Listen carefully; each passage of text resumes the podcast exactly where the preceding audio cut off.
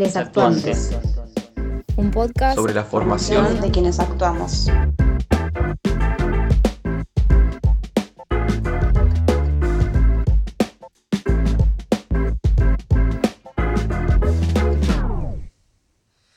Hoy entrevistamos a Guillermo Cacache, es actor, director y docente. Dirigió obras como El mar de noche, La enamorada, Amor de cuarentena y Mi hijo solo camina un poco más lento. Y da clases en su estudio Apacheta, ubicado en el barrio de San Telmo. ¿Todo bien, Guille? Todo bárbaro. ¿Qué, se, ¿Qué se puede decir? Todo bárbaro de estar acá con ustedes, de poder charlar de actuación. Así que en ese punto todo bárbaro. Excelente. Bueno, si te parece empezamos. Dale. Esta es una pregunta que siempre se le, le hacemos a, a las entrevistades. Eh, ¿Quiénes fueron tus maestros o maestras? Es, es muy interesante la, la, pregunta porque a diferencia de mm, varias amigas de, de, mi generación que tienen a lo mejor un maestro así de tipo tótem, ¿no? como un gran maestro, eh, mis maestros fueron un poco al mismo tiempo como mis hermanos de la vida, por decirlo de alguna manera, compañeros que de repente por experiencias que estábamos teniendo eh, aparecían para mí como, como verdaderos maestros y maestras.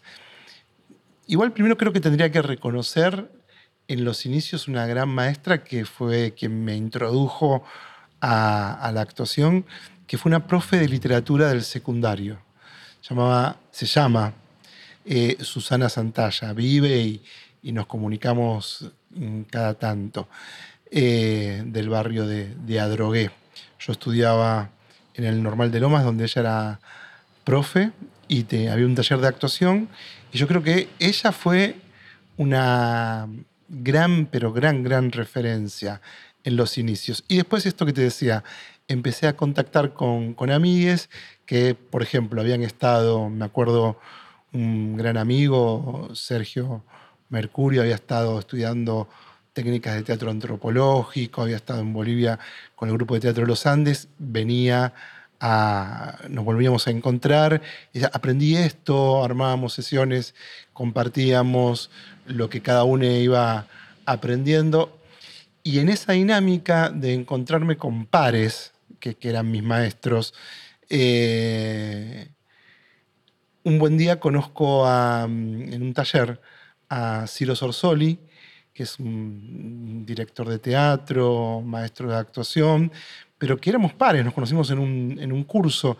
Y creo que cuando nos pusimos a trabajar en un grupo que fundamos, que se llama La Fronda, porque el grupo todavía sigue, eh, ahí Ciro pasó de ser mi amigo a, a ser otro maestro más. Pero eran así, como pares que de repente por el rol que ocupaban en determinado momento se convertían en, maestros. Pero no puedo nombrar, eh, o sea, Fernández, Bartí, Saleso, esos maestros serranos, que sí los he conocido, que sí son referentes, que, que sí he tenido algún diálogo con, con, ello, con ellos y, y, y, de esos diálogos han quedado experiencias muy, muy ricas, pero entiendo que mmm, las referencias, lo, los lugares donde algo en mi cuerpo imprimió sentido, eh, pudo comprender algo de la actuación, fue en estos encuentros con, con pares que por el rol que ocupaban pasaban a ser y siguen siendo para mí eh, maestros. ¿Qué rol juega la atención a la hora de actuar para vos? La atención para mí eh, lo es todo. Eh, es eso que pasa no necesariamente en los cuerpos, porque cuando pasa en los cuerpos generando un plus de tensión en el propio cuerpo, ahí hay algo que, que trabajar, porque el, cuerpo se bloquea. Pero es aquello que cuando pasa entre los cuerpos es lo que podríamos llamar el combustible de la actuación. Yo parto de una hipótesis muy sencilla, que es que el cuerpo para actuar atraviesa el, el, siguiente procedimiento. Percibe algo de la tensión que pasa en una escena, esa tensión percibida genera una necesidad y esa necesidad le convida al cuerpo una acción. Como esa acción nunca se satisface del todo, va a generar nuevas acciones y ahí se da lo que podríamos llamar una continuidad de acciones en el cuerpo de quien actúa. ¿no? Pero la atención sería eso. La atención es heredera eh, un poco en, lo que yo estudio y, practico en clases, ensayos y tal, del viejo término conflicto. ¿Por qué digo viejo término conflicto? Porque el conflicto, entendido por, por algunas teorías de la actuación, por, alguna, por algunas metodologías, es algo que pasa como algo, podríamos decir, central en una escena o en una obra, y de alguna manera a partir de la comprensión del conflicto se organiza el resto del trabajo actoral, ¿no? Yo lo que creo es que más que un conflicto central de una escena, de una obra, hay microtensiones todo el tiempo. Lo que suelo decir es que la escena es un campo de tensiones y que eh, el cuerpo de quien actúa inmerso en ese campo de tensiones percibe, se le generan necesidades, que también algunos maestros, maestras lo podrían llamar quieros, voluntades, deseos, y ese deseo provoca, dispara una acción. En tus clases escuché un, concepto muy, muy interesante, que era el del presente poético. ¿Podés eh, abrir un poquito abrir un poco ahí el panorama? Sí. Me gusta entender que cuando se desarrolla esto que contaba recién, que un cuerpo mm, percibe una tensión, se le genera una necesidad y acciona, esas acciones se pueden inscribir en, lo convencional, en lo que hacemos y incluso es creíble o tiene una verdad porque se parece a las acciones de cualquier ser humano, pero que hay un tipo de acciones que en el campo de lo expresivo se disparan hacia otro lugar, un lugar que no se parece demasiado a, nada o combina gestualidades, ritmos, eh, velocidades que extrañan a la actuación. La distancia de ser un hecho convencional. Podemos identificar en esa situación que yo llamo el presente poético de la actuación, algo que queda corrido del presente cotidiano.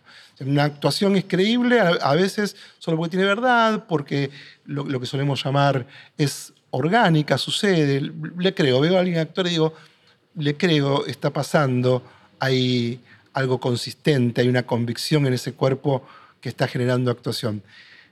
Pero hay un plus, un algo más, algo que disloca la convención, que es donde aparece esto que llamo lo poético. ¿no? Algo se corre, algo es imprevisible. Estoy viendo, no sé, actuar a um, Philip Seymour Hoffman y de repente digo, ¿por qué hizo eso? ¿No? Si otro actor, otra actriz hubiese hecho otra cosa y también lo hubiésemos creído y tiene verdad. ¿Por qué eso hizo? Porque hay un permiso, hay una libertad en ese cuerpo que se anima a romper las reglas inconscientes a veces con las que nos manejamos y crea un hecho inédito, arma acontecimiento ahí la actuación. A ese acontecimiento es al que me gusta nombrar como presente poético, ¿no? un presente que se disloca de un presente mucho más convencional.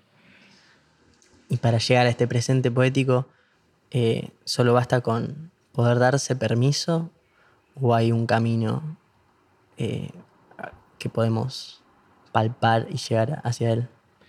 Eh, pasa que cuando decís solo basta darse permiso, ahí ya hay toda una una empresa enorme, porque no sería solo, es darse permiso en esa zona lo es todo, es de alguna manera generar un trabajo cotidiano en el entrenamiento que no es solamente tomar clases, sino en el trabajo actoral que tenga cada uno, generar un trabajo en el que de alguna manera el cuerpo se autorice cada vez más a habitar zonas que se desatan de estos convencionalismos que nombrábamos recién, y pueden entonces habitar esta otra zona más, como decíamos, dislocada, corrida, erosionante de los sistemas de representación más fijos. ¿no? Ahora, no hay una fórmula, no, hay un método. Yo lo que creo eh, es que en general no hay técnicas de hierro, métodos de hierro, que lo que sí hay son eh, mm, por decirlo de alguna manera, posicionamientos, éticas. Entonces digo, hay una ética que a mí me convida la posibilidad, porque lo he visto, porque me ha pasado, de un tipo de actuación que se corre de los parámetros más fijos. Entonces digo, yo no tengo un método para llegar hasta ahí, pero tengo una voluntad, tengo un deseo, tengo una necesidad de que eso me pase y el resto será ir viendo cómo me autorizo a que eso me pase. Son, es eh, como ¿cómo decirlo?, horas de vuelo, por decirlo de alguna manera también, ¿no? Estar, estar, estar, aburrirse de, de un mismo también, ¿no? Decir, bueno, eh, llegan estos momentos, algo me pone en riesgo actualmente y otra vez resuelvo por ese camino. Cuando algo de mi cuerpo me empieza a autorizar a no resolver por donde siempre resuelvo, empieza algo a correrse, empieza a generarse una confianza. Yo creo que en ese punto en lo que confío más que en un método es esto de un, apetito ético, un posicionamiento y la posibilidad en ese trabajo de entregarse a algo que pasa en red, ¿no?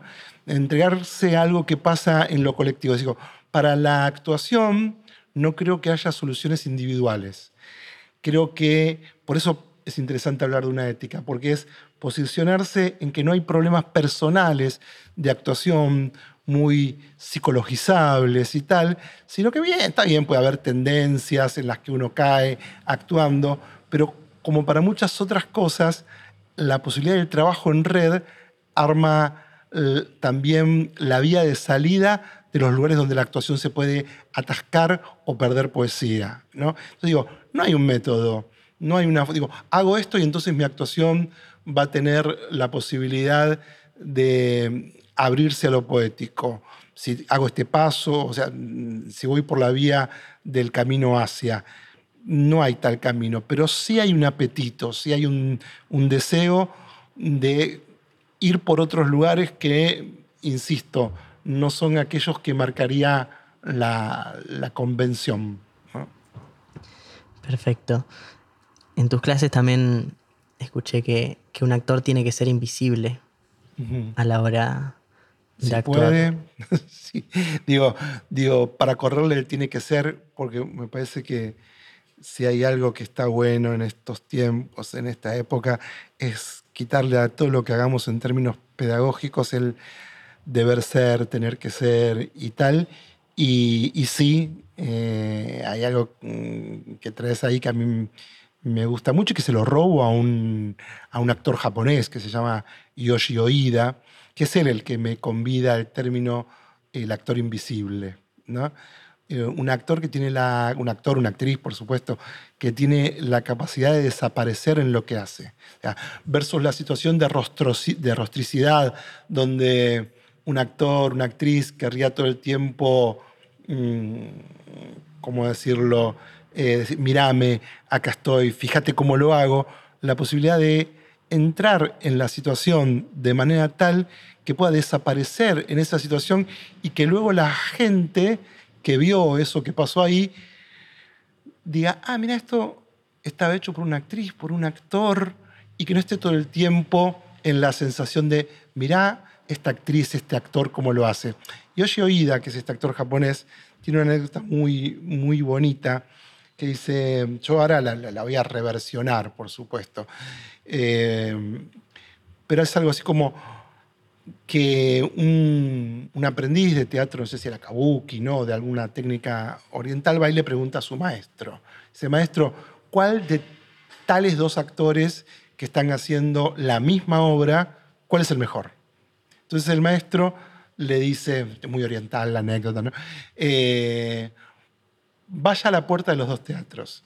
Y en la puerta de un teatro va a escuchar como la gente dice, fíjate con qué destreza, con qué sutileza, con qué manejo del espacio, con qué manejo del cuerpo, fulanito señala la luna.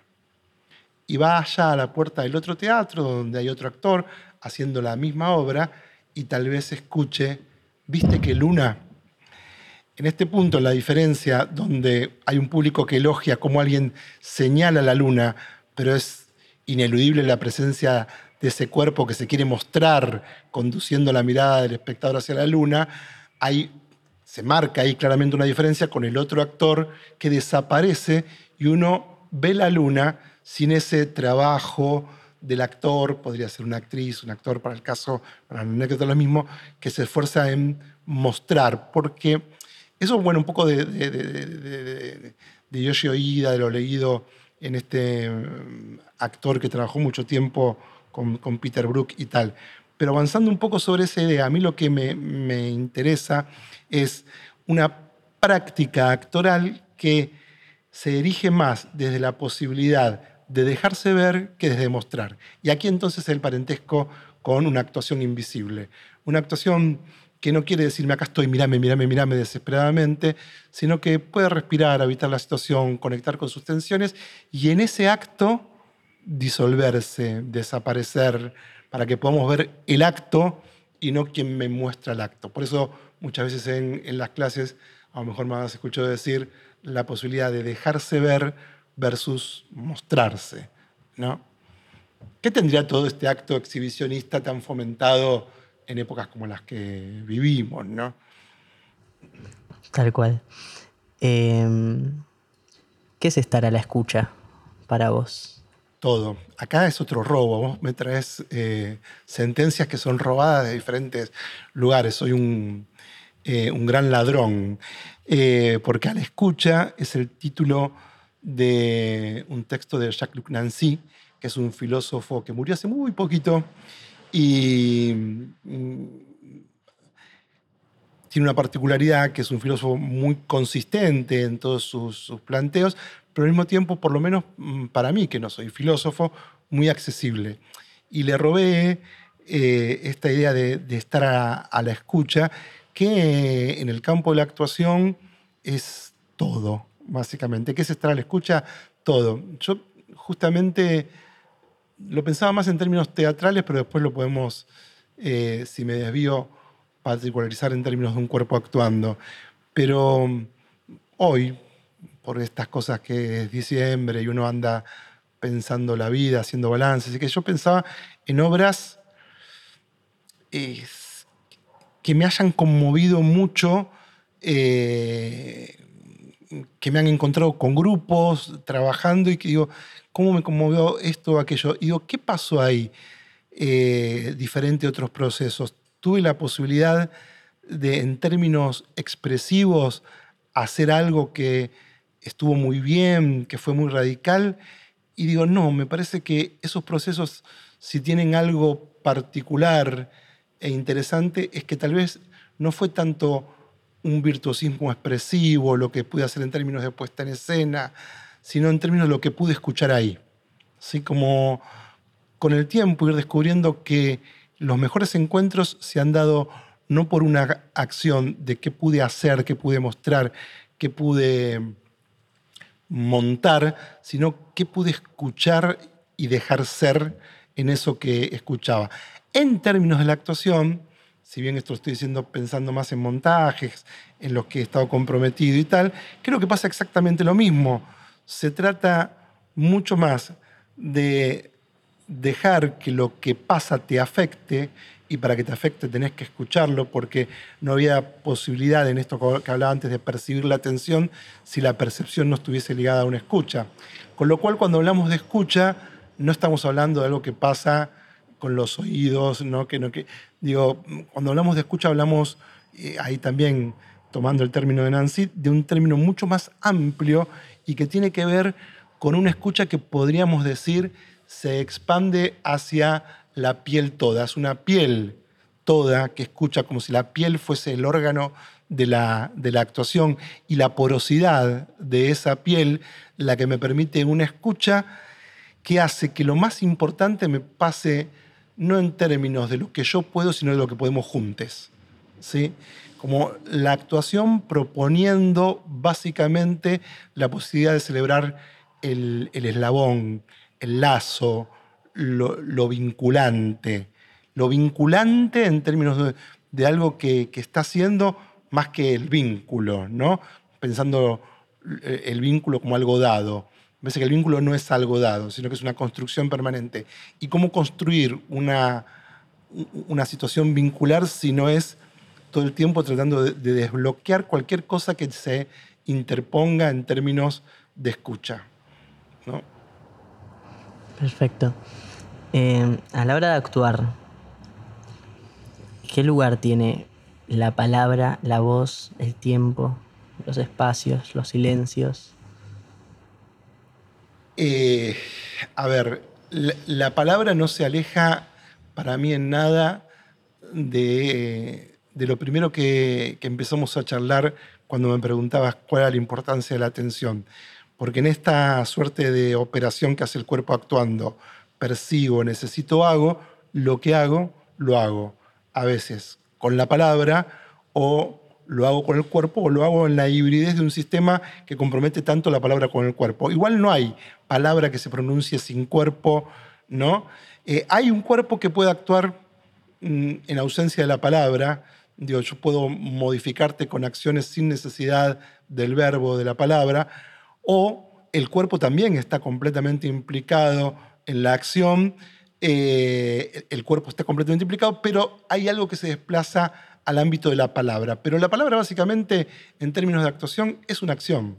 ¿sí? Es, es algo con lo que estoy haciendo algo. Yo hago algo, yo te quiero que te, mm, que te corras de acá y te puedo empujar o te puedo decir correte. Cuando te empujé fue plenamente físico.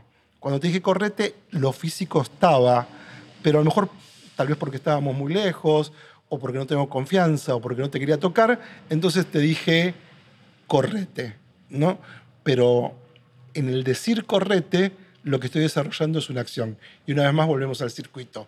Percibí una tensión que había acá en mi necesidad de, que ocupes otro tipo de espacio, sentí la necesidad de hacer e hice a través de la palabra. ¿no? Ahora, la palabra, me preguntabas por la palabra y su relación con la voz. Yo creo que la relación que tiene la voz con la palabra es que la voz es la táctica con la que la palabra opera. Es decir, una voz que entra en una situación rítmica o habita eh, una tonalidad más grave, más aguda, se está valiendo de tácticas para desarrollar acciones. O sea, cualquier tipo de acción se puede valer de tácticas para su desarrollo. En el caso de la acción que está encarnada en la palabra, la voz es su táctica, ¿no? Todo esto uno lo dice como si fuese la Biblia y en realidad hay millones de, visiones. Da en este momento que me están preguntando a mí y, a, mí me, corre un frío con la espalda cuando uno asevera las cosas con una seguridad eh, que tiene que ver con la pasión, que tiene que ver con muchos años de, una práctica, pero después les entrego a, a todos ustedes la posibilidad de relativizarlo absolutamente todo, ¿no?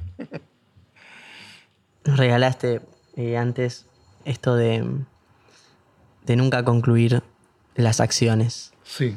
¿En algún momento se concluye una acción o se intenta dejar siempre todas abiertas?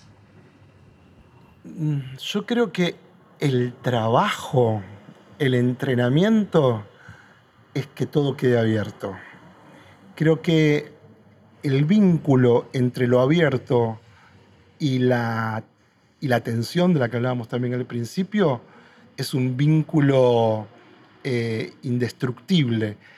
Lo abierto, justamente porque no concluyo algo y queda abierto, sigue existiendo una tensión.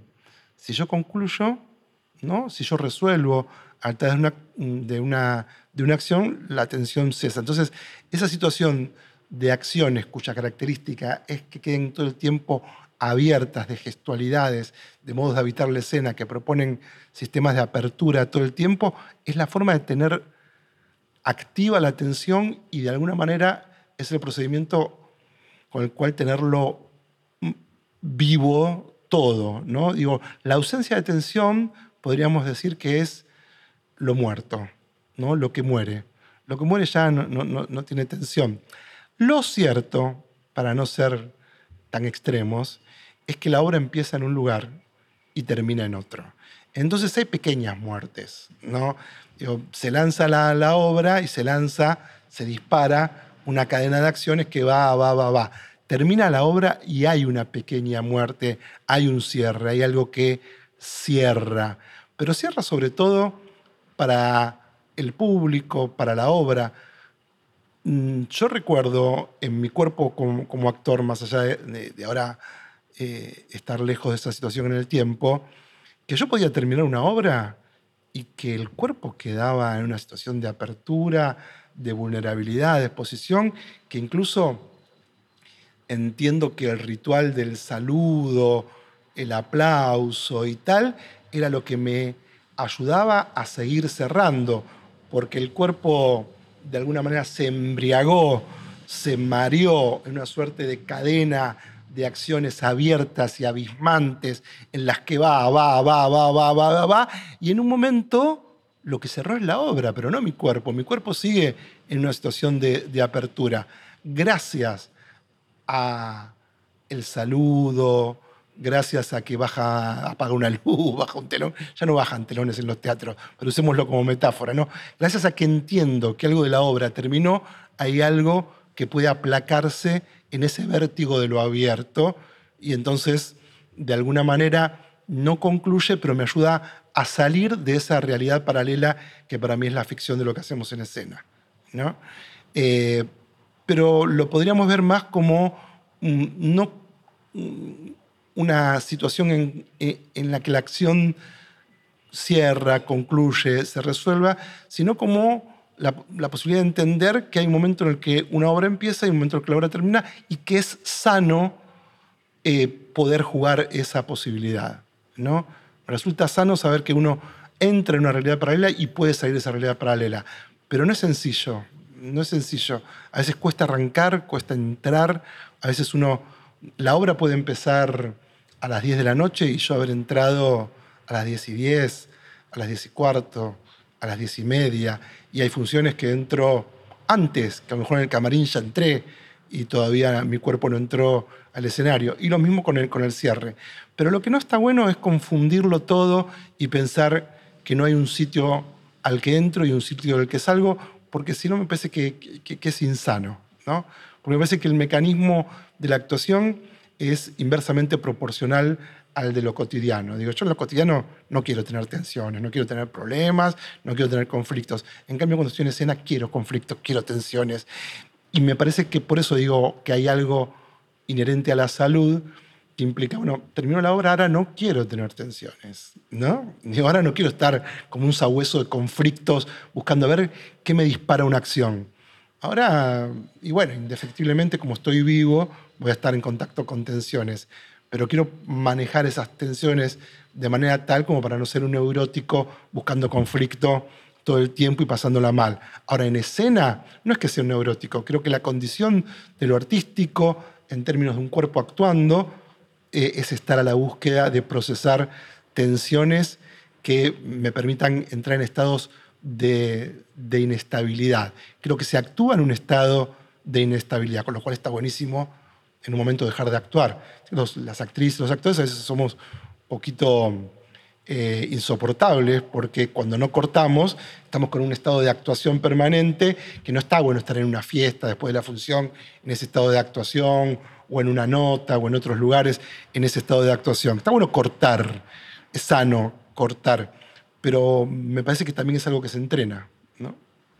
Perfecto. ¿Tomás de otras disciplinas para nutrir la enseñanza? Sí, por supuesto, y cada, y cada vez más, y cada vez más, cada vez más. Pero lo más obvio, empecemos por lo más obvio.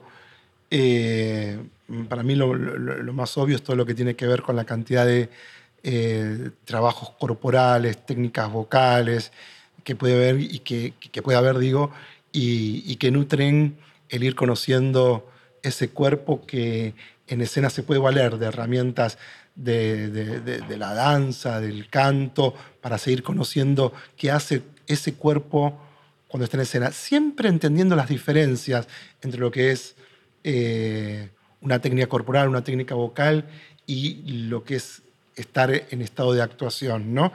pero hay cantidad de conocimientos que podrían venir del contact, del yoga, de, mm, de cualquier sitio y que me podrían ayudar a comprender qué hace mi cuerpo cuando actúa. Lo mismo que teorías, ¿no? Digo, no solamente el plano de prácticas sensibles ligadas a la actuación desde lo físico, desde lo vocal, sino también, digo, la historia, la filosofía.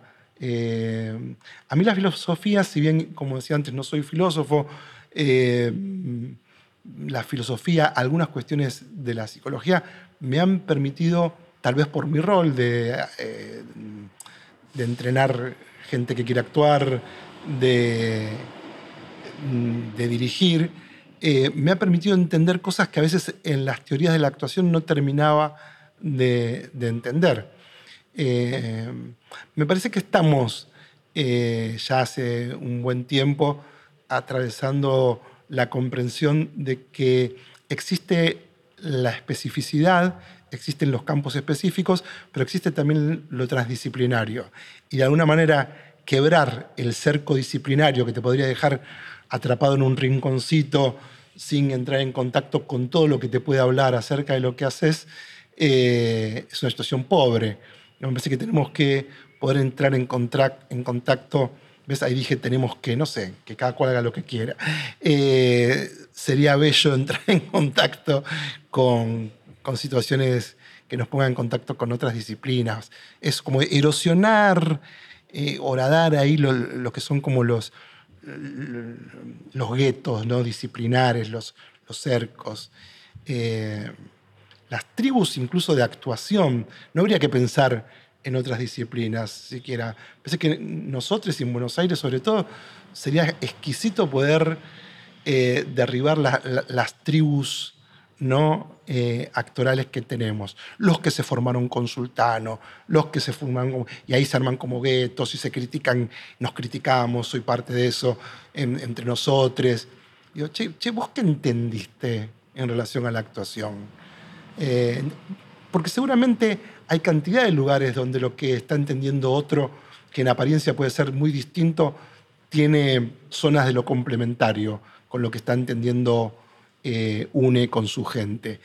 Eh, entonces me parece interesante no solamente pensar lo complementario en términos de otras disciplinas, de otros campos disciplinares, sino incluso de otras que podríamos llamar tribus de actuación, porque, como decía antes, no creo tanto en las metodologías, no creo tanto en las técnicas en sentido estricto. Por lo mejor acá estamos charlando, hablamos, porque técnicamente tal cosa, pero después en sentido estricto hablar de una técnica en un campo artístico siempre me parece un poco mm, odioso y hasta algunas veces cuando se torna cientificista medio hasta tirado de los pelos. ¿no?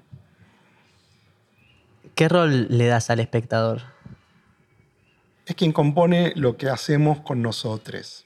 Un rol fundamental Digo, es un co-creador. ¿no? No, existe el público, sino en términos de alguien que crea con nosotros, con nosotros, lo que, lo que hacemos. Pasa que hay que darle cabida. Si yo ensayo para mostrarte algo terminado, algo concluido, digo, mira, tuve dos, tres meses, lo que sea, ensayando esto y acá está, te lo muestro. Volvemos a mostrar algo que ya está cerrado, resuelto. Entonces, el lugar que le damos al público no es el simplemente de pensar, eh, a ver qué dice esta obra, a ver qué quiero contar, sino hay un lugar mucho más eh, práctico, activo, si se quiere, que es trabajar generando un tipo de cuerpo que actúa permitiéndole al público componer con mi cuerpo también. Si yo lo tengo todo resuelto, todo cerrado, si mi actuación no aloja la presencia del público en, mi cuerpo, no para que el público haga lo que quiera conmigo y yo ser complaciente con el espectador. Hablo más de una actuación que podemos pensar como una actuación hospitalaria, ¿no? Una actuación que a mí me gusta usar la metáfora de lo, de lo cóncavo, ¿no? Una actuación que es cóncava, que aloja la mirada del otro en mi cuerpo. Después hay una actuación que, como hablábamos antes, podría ser más convexa, ¿no? como panzona, fálica, que intenta perforar, entrar en el cuerpo del otro. Y yo no digo que, sea solamente ser cóncavos y dejar, sino como, y dejar que el, cuerpo del público entre en nosotros, sino como un movimiento que se permita cierta suerte de movimiento pendular, ¿no? Donde no solamente yo tengo algo para mm, contarte y entonces lo ensayo, lo traigo terminadito y vos lo tenés que masticar, deglutir y tal, y si te lo traigo un poquito más masticado mejor, sino que podamos comer juntos, ¿no? Que podamos mm, ver que, que, que desde, de qué modo podemos trabajar para que la actuación en esa, en esa suerte de situación siempre inacabada te permita entrar, ¿no? Eh, podría pasar con cualquier obra de arte. Digo, hay obras mm, que se presentan como situaciones tan acabadas, tan perfectas, lo perfecto no te deja entrar. ¿no? Por eso yo aliento mucho la situación de la obra en, en- en permanente estado de work in progress, de ensayo. Una obra que tiene la condición de poder ser un ensayo permanente, tiene la posibilidad de estar más ahuecada, más rota, de, de en sus fisuras hacerte un lugarcito y que vos puedas abrir todavía mucho más ese lugar que la obra ya trae roto. En cambio, si la obra está perfecta, esa obra perfecta es más un producto para mí. Y de los productos hoy se encarga el mercado. ¿no? Entonces, si el mercado se encarga de los productos, tenemos algo hermoso y no sé si muy distinto a otros tiempos, pero muy expuesto hoy. Porque otras, en, otros tiempos siempre hubo un mercado, siempre hubo mercado, pero las cosas estaban como más eh, mezcladas, ¿no? Era más difícil de entender esta, esta operación que hoy hace el mercado de generar productos muy acabados, muy resueltos, que sí tienen todo masticado, que son productos y en tanto productos circulan como mercancías y ahí no, no hay nada a completar, a co-crear. No se celebra la situación de co-crear con un producto, se celebra la situación de consumir, ¿no? Entonces digo, ahí cabe una tarea. Después, en lo contemporáneo, no obstante lo que acabo de decir, entiendo también que sigue habiendo situaciones híbridas y que uno no puede de un modo taxativo decir, esto es producto, esto es arte, hay situaciones híbridas, pero está tan expuesto lo que es producto que nos permite reflexiones más interesantes acerca de por qué otro lado ir que permita este sistema de co-creación, donde entonces el lugar que tiene el público es de el hacer juntes. Y hay un gesto político para mí también en esa invitación a hacer juntes. Digo, me interesa mucho más una obra que invita a hacer juntes como gesto político que una obra que desde el escenario me dice qué hay que hacer, que es un gran problema para mí del, teatro que, que heredamos de, Europa, de Occidente en general, que es un tipo de teatro que muchas veces, no siempre por suerte, hay pero cantidad de excepciones, pero que muchas veces es un tipo de teatro que cree haber entendido algo que se lo tiene que explicar a otra gente. Muchas veces autores, directores, más que actrices y actores, actrices y actores también, pero muchas veces se ve muy claramente eh, en el procedimiento de algunos directores, directoras, autores, autoras, que parece que su misión consistiría en entendí algo acerca de la vida y te lo quiero explicar. Con lo cual en esa instancia el teatro en particular, pero también podría pasar en el cine, se transforma en algo didáctico, ¿no? Entonces digo, ¿cómo hacer para correrse de un tipo de producción artística que eh, se instala en la zona del mero producto, otro tipo de producción artística que se instala muy en lo didáctico, cómo hacer para generar un encuentro que revise justamente el hecho de cómo nos encontramos, de cómo tenemos ganas de encontrarnos, ¿no? Y ahí otra vez volver a cómo tenemos ganas de encontrarnos, cómo nos venimos encontrando históricamente o seguimos teniendo la, necesidad, alguna sed de encontrarnos de otra manera. Porque tal y como nos venimos encontrando desde hace siglos, pareciera que las cosas no van tan bien, ¿no? Entonces habría, mm, sería lindo buscar otras vías de, de encontrarse. Y, y buscar otras vías de encontrarse es un temazo para lo que mm, instala la reflexión público, hacedores, hacedoras, ¿no? Si tuvieras que recomendar algún material eh, artístico, pintura, una canción, un actor, una actriz, una película, Qué difícil. Bueno, hay, tan, hay, hay tantas cosas. Eh, no sé, la verdad eh, no recomendaría nada. Dejaría que la gente vaya por ahí caminando y aquello que, le conmueva eh, se tome dos segundos para respirarlo, abrirlo. Nos conmueven cantidad de cosas en los cotidianos que podrían ser hechos artísticos y que pasan de largo porque no tenemos ni el tiempo para percibir que un hecho artístico no siempre aparece encarnado en un cuerpo, en alguien que se llama músico, actriz, actor o, lo que sea.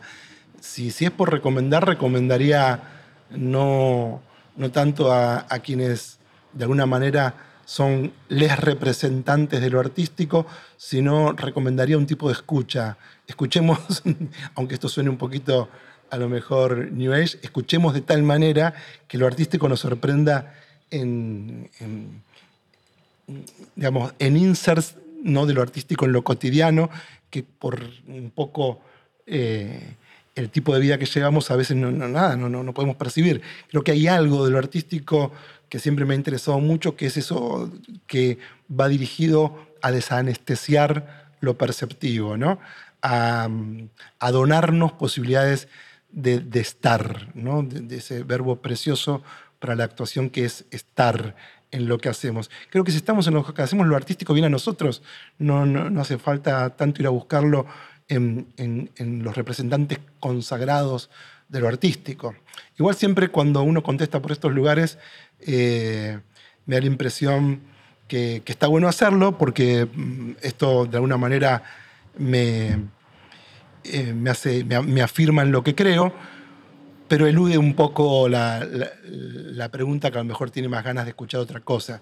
Entonces, en ese punto, eh, y no por, ser, no por ser complaciente, sino para eh, nombrar algunas situaciones que alguna vez a uno le, le han conmovido, no sé, hay, hay actores, por ejemplo, a nivel nacional, que por suerte, por YouTube y por alguna película, eh, se lo podrá seguir viendo, que actores como Alejandro Uradar Pilleta, me, parece que eh, son como una suerte de condensación de muchas de las cosas que estuvimos charlando. ¿no?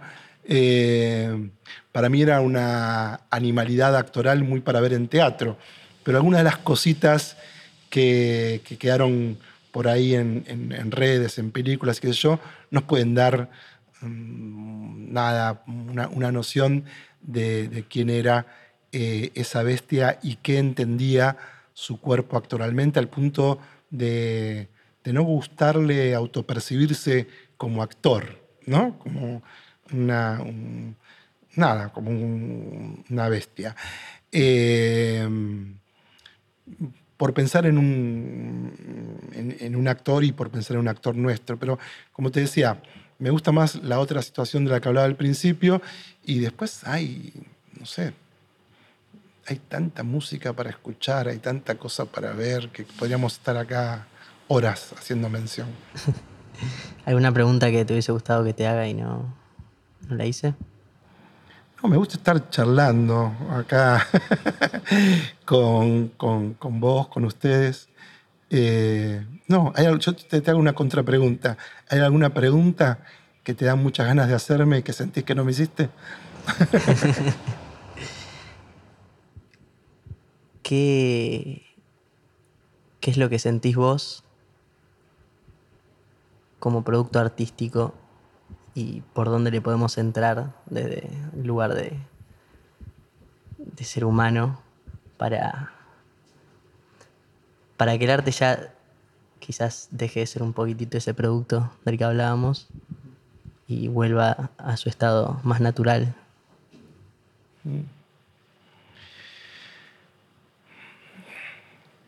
No sé. Em, tal vez va, un poquito por la vía de, de esto que, que hablábamos recién de desanestesiar la percepción, ¿no? Eh, yo creo que los cuerpos andan, nuestros cuerpos, el tuyo, el mío, el nuestro, eh, eh, andan medios así anestesiados, que es lo contrario de, la estesia, de lo estético, de la sensibilidad. Me parece que hace falta comprometernos un poquito más con un gesto mm, que es ético y que necesita de una militancia para, llevarlo a fondo y ahí es donde se convierte entonces en, político. Y pensar ahí la política eh, desde un lugar muy simple. Pienso lo político como la posibilidad de plantear alternativas a lo real, confiar en que las cosas tal y como creemos que son, no son, que pueden ser de otra manera y que esto no es un pensamiento romántico, entusiasta, de, de, ahora charlando acá, nosotros, uy, vamos a cambiar el mundo. No, no, posta. Digo, hay algo que nos hace creer día a día y con un trabajo minucioso que las cosas tal y como son, son. Me parece que la posibilidad de desafiar a que las cosas pueden ser de otra manera es algo de lo que además nos entera nuestro trabajo en términos de la creación actoral. Esto que hablábamos de uno entra como una realidad paralela. Entonces, ah, no hay una realidad que es de una sola manera, no hay una realidad que es unívoca. Hay la posibilidad de inventar mundos, hay la posibilidad de inventar muchas realidades, lo practicamos, lo hacemos, no hay nadie que nos lo venga a contar. No dice, che, ¿sabes que hay lugares donde se inventan otras realidades? Nada, nosotros si acá corremos los muebles y nos ponemos a hacer una escena, inventamos una realidad. ¿Cómo no va a ser posible que eso, que eso, que eso expanda, que eso funde la posibilidad de un compromiso y nos ponga a militar por la posibilidad de otras realidades que tienen que ver con entender la posibilidad de otras sensibilidades? No solamente otras formas de, pensar la cosa, eh, de intelectualizar acerca de la cosa, sino otra forma de percibir las cosas. Ayudarnos, creo que la cuestión va un poco por ayudarnos colectivamente a fundar otro tipo de, sensibilidades, desidentificarnos de alguna manera de todo lo que nos viene dado como fijo. ¿no? Eh, hay demasiado aprendido fijo y la cosa está claramente inconclusa, abierta y por ahí, meternos por ahí, por supuesto. No sé si contesto a tu pregunta, pero te la agradezco igual. no, muchas gracias a vos, Ville. Un placer. No, por favor.